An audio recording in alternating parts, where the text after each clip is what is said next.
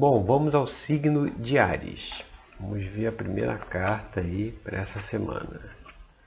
É a carta da Lua, né?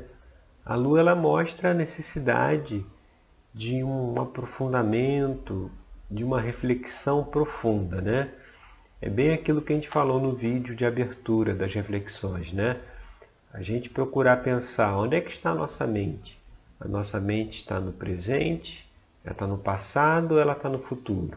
Né? É fazer uma reflexão, né? É, é, tentando ver o que está por trás, né? O que está por trás daquilo que eu estou pensando, daquilo que eu estou sentindo, que eu estou falando, que eu estou realizando, que eu estou agindo, fazendo, né? Quais as questões que estão por trás disso, né? Porque a Lua faz esse convite para esse mergulho na alma, né? Para a gente se conectar com a nossa própria essência, né? com quem nós verdadeiramente somos. Né? Porque quando a gente fica né, no ego, né, que é essa personalidade assumida, encarnação após encarnação, né? no ego a gente não encontra é, soluções para os problemas, né? porque o ego tem uma visão limitada.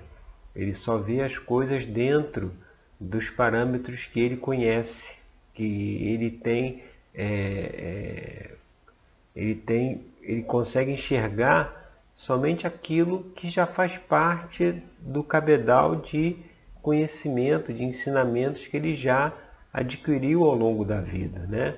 Agora, quando a gente se, se propõe a nos conectarmos com a nossa essência, aí a gente abre né, o campo, né, a gente abre a porta para receber as informações do universo inteiro, né, dos nossos mentores, dos nossos orientadores, e aí dessa forma todas as preocupações do ego, todas as, as dúvidas, todos os questionamentos se dissolvem, porque ao estar conectado com a nossa essência divina, né, a gente tem a possibilidade de receber as intuições, receber as ideias, receber as, as, as orientações do que fazer, né? Porque essa é uma informação que flui o tempo todo. Só que esse falatório constante do ego, o tempo todo preocupado com as situações, né? Como é que a gente sabe que é o ego que está presente, né? É quando a gente é, é, é aquela coisa que não sai da cabeça, sabe? Aquele assunto que fica ali remoendo o tempo inteiro. Isso aí é ego, porque a intuição, quando quer trazer alguma mensagem, aquela mensagem emerge na mente, igual quando você está procurando um objeto que você perdeu e, e você subitamente lembra onde que deixou aquele objeto. Esse subitamente é o, é o mecanismo né, que a intuição ela utiliza. Né? Ela não fica falando a mesma coisa o tempo inteiro. Esse é o trabalho do ego. Então é, é preciso ter essa noção de que deixando o ego quietinho no cantinho dele, né, de espectador, né, porque ele quer ser o ator principal. Só que não é assim. Ele, na verdade, ele é o espectador, é o coadjuvante, né? E deixar com que a essência conectada possa trazer as informações é o melhor caminho, né? E está dentro desse, dessa orientação aqui da Lua de fazer um, um, aprofundamento, né? E vamos ver a segunda carta, né? Como é que se manifestaria isso. E a carta que sai é o Três de Copas. O Três de Copas fala de felicidade, de celebração, de alegria, num sentimento positivo, né?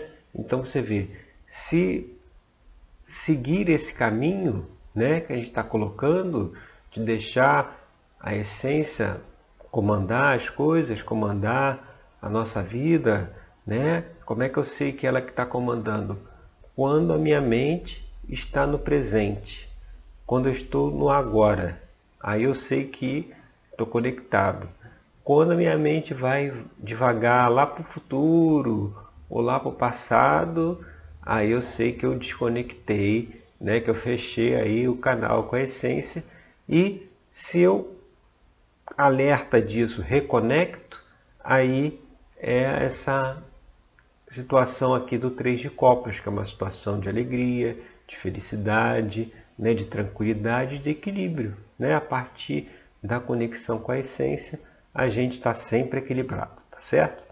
Bom, essas são as reflexões para Ares, né? Vamos agora para Touro.